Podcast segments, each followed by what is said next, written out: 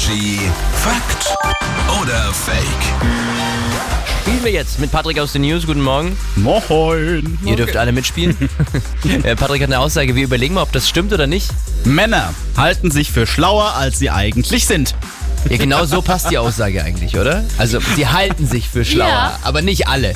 Aber ja, kann schon sein, Viele. dass es viele sind. Ja, Ja, aber ja. ja, das, also ich sage Fakt. Schau mal, ich nicke auch. Ja. Ihr sagt also Fakt. Männer halten sich für schlauer, als sie eigentlich sind.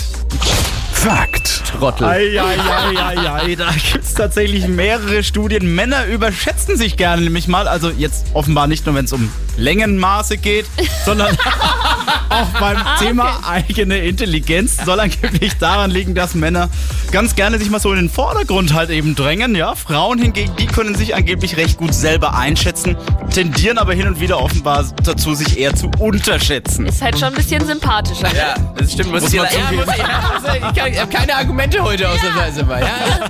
So, Energy ist hier. Guten Morgen. Morgen.